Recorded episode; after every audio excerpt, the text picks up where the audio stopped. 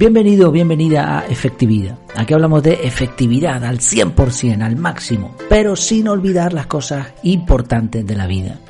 Y una de esas cosas importantes es saber, aprender, no acumular conocimiento porque sí, sino como un francotirador, ir al punto exacto, a lo que necesitamos para que nos vaya bien en la vida. Hoy vamos a hablar de eso, vamos a hablar de el cuadrante del saber, un cuadrante, un gráfico muy interesante que nos va a ayudar a potenciar pues eso, lo que sabemos, lo que no sabemos. Ahora lo analizamos con más detalle. Eh, solamente antes de comenzar, recordarte que en efectividad.es tienes el curso de productividad personal CAR, un curso que te ayudará a organizarte y a liberarte del estrés. Te dejo todos los detalles en las notas del programa, pero también puedes verlo en el canal de Telegram al que te animo a suscribirte. Tiene muchas ventajas desde mi punto de vista. Te digo solamente una, la privacidad. Si tú estás en una red social o te suscribes a una web, siempre vas a tener que dejar tus datos. Sin embargo, en Telegram tú te suscribes al canal y nadie sabe quién eres y quién no eres. De hecho, los suscriptores del canal solamente pueden ver cuántos suscriptores hay. No saben quién está ahí. No es como un grupo de WhatsApp o algo así. El único que sabe quién está ahí soy yo y ni siquiera tengo tus datos. Solamente tengo un nombre y una foto si la has puesto. Y ambas cosas pueden ser falsas, ¿no? O inventadas. Estás en tu derecho. Así que creo que es, una, es un canal interesante, es una forma interesante de que te pueda echar una mano, de que pueda compartir lo que, lo que yo aprendo, los artículos, el podcast, etc. Vamos allá, vamos a hablar de este tema muy interesante, el cuadrante del saber. Un par de preguntas. ¿Sabes lo que sabes? ¿Sabes lo que no sabes? ¿Y qué pasa con lo que no sabes que sabes? ¿O no sabes lo que no sabes? Esto es un poco lío pero te lo voy a plantear de otra manera. ¿Te gustaría potenciar al máximo tus conocimientos, lo que ya sabes? Vamos a ver cómo, mediante este cuadrante, el cuadrante del conocimiento o el cuadrante del saber. Seguramente has oído hablar de las fases del conocimiento o algo parecido. Lo suelen llamar así, fases del conocimiento, estados del conocimiento o estados de la ignorancia. Eh, hace poco, por ejemplo, escuchaba a, a, una persona decir que la verdadera sabiduría está en conocer las cuatro partes de este cuadrante. Las fases suelen ser más bien tres, pero en el cuadrante aparecen cuatro. Yo he oído diferentes versiones. Y al final, pues nada, he tomado un tiempo para investigar acerca del tema, para pensar y dar una versión distinta. Desgraciadamente, cuando me pongo a analizar este tipo de cosas que se comparten mucho, de los que se habla mucho, al final yo llego a otras conclusiones. Pero bueno, te lo comparto a ver qué te parece, porque de todas formas lo que sí estoy seguro es que esto es bastante útil, bastante interesante. Como todos los cuadrantes, se compone de diferentes cuadrados, ¿no? Digamos que tiene un eje vertical, un eje eh, horizontal, eje X, eje Y, como lo quieras poner. En el cuadrante eh, va apareciendo, dependiendo de, en qué lugar esté, pues coincide con, con, los títulos de las filas y las columnas. No te voy a liar mucho con esto, porque esto es un rollo. Esto lo vas a ver mucho mejor visualmente si entras en el artículo que te dejo en las notas del programa. Ahí vas a ver el cuadrado y se ve muy bien. Vamos a ver directamente cada cuadro de este cuadrante, las cuatro opciones. La primera, sé lo que sé. Para mí esto es, el sector más importante, el más difícil de conseguir y también el más práctico en la vida real. El cuadrante puede parecer todo muy bonito y te lo pueden explicar de mil maneras, pero en la práctica creo que esta es la clave. La persona sabe o es consciente de cuáles son sus fortalezas. Sabe que cierta temática la domina, por lo menos hasta conoce lo suficiente, hasta poder decir que entiende del tema. Obviamente no hay límite al conocimiento, siempre podrá aprender más, pero la persona que sabe lo que sabe entiende en qué punto está y cuánto puede desarrollar todavía, porque entiende del tema, es un experto. Saber nuestros potenciales, nuestros puntos fuertes, tiene mucho que ver con quererse a uno mismo, con la confianza en uno mismo y con cualidades relacionadas con la autoestima, con el conocimiento del autoconocimiento, etcétera, que pocas personas tienen hoy en día. Una persona que sabe lo que sabe se siente segura, y puede exprimir al máximo sus acciones. Si este sería el resumen un poco del primer cuadro, sé lo que sé. Vamos con la segunda opción. Sé lo que no sé. En esta segunda área del cuadrante del saber tenemos el conocimiento de lo que no sabemos. Esto tiene mucho que ver con esa archiconocida frase, solo sé que no sé nada. Esta afirmación implica una modestia que nos permite seguir creciendo, pues reconocemos que no sabemos tanto, como a veces incluso nos pensamos. Pero si te fijas en el primer punto, en el primer cuadro, el de sé lo que sé, soy consciente de los conocimientos que tengo, ya está implícito este segundo punto. O sea, si tú sabes qué conocimientos tienes, obviamente todo lo demás es lo que no sabes. Por lo tanto, también sabes lo que no sabes. Al saber qué materia dominas y hasta qué punto, en realidad aceptas que todo lo demás lo desconoces. Como dice cierta frase, lo que sabes es una gota y lo que no sabes es el océano. En la práctica esto es así, porque lo, que no conoces, los conocimientos de los cuales no dispones, son infinitos. Y por eso, siendo estrictos con el enunciado, sé lo que no sé, en realidad esto es imposible. Solamente puedes saber lo que sabes. Y el resto lo ignoras, pero no sabes lo que hay. O sea, es un mar infinito donde hay cientos de miles, millones de, posibilidades de conocimiento que tú desconoces. O sea, tú sabes lo que sabes y lo demás no. Así este segundo cuadro ya fíjate que muy bien en el cuadrante, pero realmente mm, sobra para mí. No sé qué pensarás tú.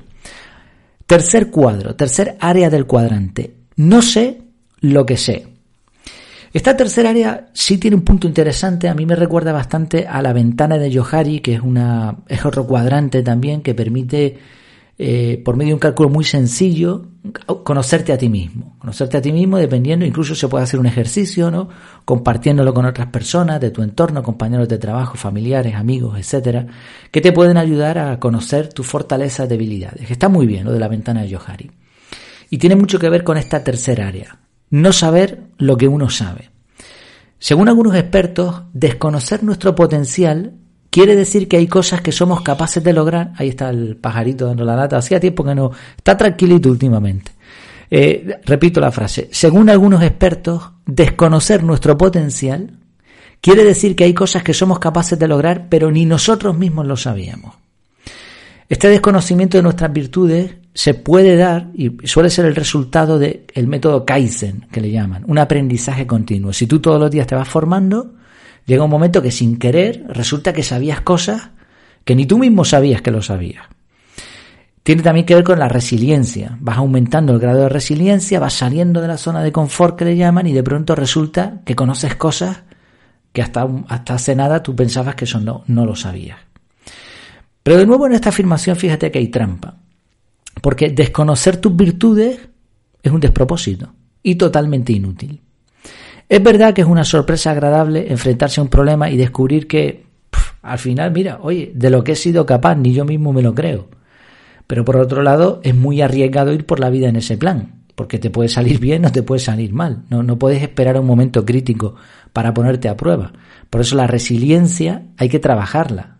salir de la zona de confort no es simplemente hacer cosas ahí en plan kamikaze, no, no tiene nada que ver con eso salir de la, zona de confort, eh, realmente no hay que salir de la zona de confort, hay que ampliarla con preparación, uno, eh, como el área de influencia, todas estas cosas se van trabajando.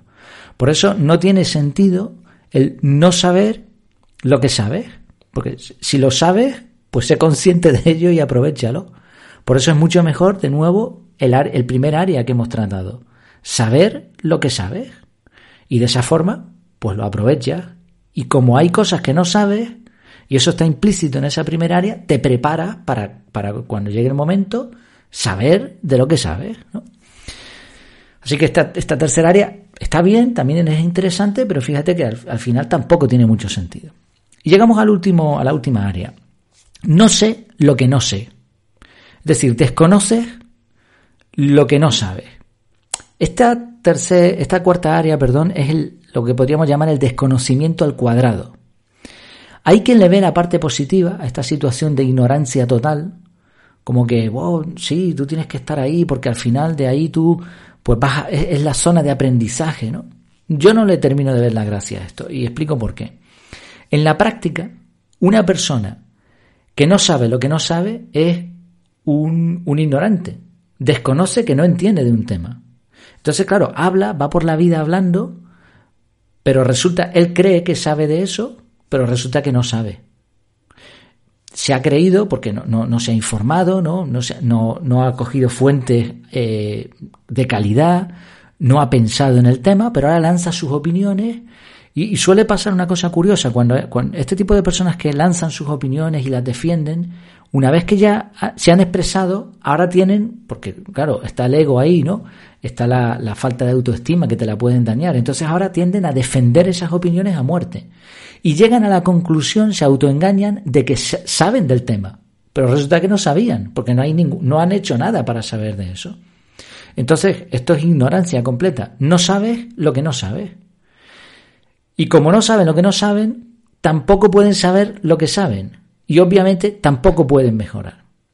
Así que si en algún momento te ves en esta zona, y esto nos puede pasar a cualquiera, en cualquier momento, eh, huye rápidamente porque no hay mucha diferencia entre estar en esta zona y ser un mono de circo, ¿no? que no sabe nada, ni lo que sabe ni lo que no sabe. Entonces, viendo las cuatro áreas ahora en conjunto, ¿cuál es la conclusión práctica de todo esto? Queda muy bien, ¿no? Un cuadrante y está muy bien porque cuando uno piensa y, medita en cómo funcionan estas áreas, llega a conclusiones interesantes. Yo creo que el resumen de todo es centrarse en, en, la primera área. Y esto ocurre lo mismo en, el, en otro cuadrante también muy famoso, el urgente importante, llamado también la matriz de Eisenhower. Al final, este es el sitio donde tienes que estar. Lo ideal es saber con la mayor precisión posible qué sabes, qué nivel tienes de conocimiento y implícito en eso, relacionado con eso, como sabes dónde estás y lo que conoces, entiendes humildemente modestamente que hay que todo lo demás lo desconoces. Al moverte en esta área puedes hacer dos cosas. Una, seguir aprendiendo de lo que todavía no sabes, es decir, todo esto lo desconozco. Mira, por ejemplo, eh, ahora eh, oí hace poquito lo de la calistenia. Bueno, pues es un tema que no conozco. No, no me he formado en eso. Pues, pues puedo ahora, como sé, como lo sé, sé que eso no lo he estudiado, por lo tanto puedo hacerlo. Y la segunda opción es seguir potenciando lo que ya sabes. Por ejemplo, a mí me gusta mucho el tema de la productividad personal. Llevo años formándome, me gusta desde pequeñito. He hecho un montón de cosas, he leído libros, sé más o menos en qué nivel estoy porque estoy constantemente viendo a otros autores, entonces más o menos sé en dónde me estoy moviendo. Y como me interesa, puedo seguir formándome a partir de ahí. Potenciar lo que ya sabemos. Esto me recuerda a una anécdota, no sé si será real o no, de un padre preocupado que llevó a su hijo al director de una escuela y le dijo que quería apuntar a su hijo a clases extra de matemáticas porque aunque aprobaba, no era brillante. El director le preguntó que qué se le daba bien al muchacho y el padre le dijo que le iba muy bien con la música y que le encantaba. Así que el director le dijo, mire señor, lo que usted tiene que hacer es buscar un buen profesor de música para su hijo. Y así es, no, no tenemos por qué ser buenos en todo, sino aprovechar nuestro potencial, sin dejar de ser curiosos y de aprender. De hecho, lo ideal sería aprender a aprender. Si usas técnicas avanzadas de aprendizaje, de lectura rápida, de comprensión, si intentas buscar, como hablamos aquí mucho, la efectividad, gastar pocos recursos y conseguir resultados, puedes aprender de todo un poco. Pero en lo que se te da bien, en lo que te gusta, en lo que puedes ayudar a otros, ¿no? Como decía también el, la fórmula MPS de la felicidad. Si, si tienes algo que tú sabes, que puedes ayudar a los demás, que encima te pueden pagar por eso, pues centra el foco ahí, porque no vas a poder saber de todo, es un mar infinito. Por otro lado, hay que evitar este síndrome que llaman ahora el síndrome del objeto reluciente, que es como si tú fueses un, no sé, un conejillo, un perrito de las praderas y, ves una luz brillante para allá. Ahora se te enciende otra en la otra punta, para allá, para allá, para allá. Y al final estás persiguiendo objetos relucientes. Esto es un síndrome que tiene mucha gente. Eh, y lo que consigues con esto es desenfoque total. Ni siquiera llegas a un conocimiento mínimo que te permite decir, yo esto lo entiendo, porque yo esto lo he estudiado. Y ahora no quiero seguir estudiando esto, ahora me voy a ir allí y voy a estudiar eso. Vale, eso es otra cosa distinta. Lo ideal sería eso, adquirir habilidades de forma rápida y correcta hasta alcanzar cierto nivel. Y entonces, sabiendo que ya sabes de eso, puedes comenzar a aprender otra cosa o seguir potenciando eso mismo. Sí creo, en resumidas cuentas, lo repito de nuevo, creo que de este cuadrante eh, la parte principal es saber lo que sabes. Bueno, y hablando de eso, mm, yo creo saber lo que sé sobre esto, porque me lo he estado pensando antes de publicar el artículo y antes de grabar este podcast, pero seguro que hay otras opiniones y esas las desconozco. Me encantaría conocer la tuya. ¿Qué te parece este cuadrante? ¿Te parece útil? Pues nos vemos en la próxima. Eh, un saludito desde Las Palmas de Gran Canaria, desde España. Y mientras nos vemos, que lo pases muy bien.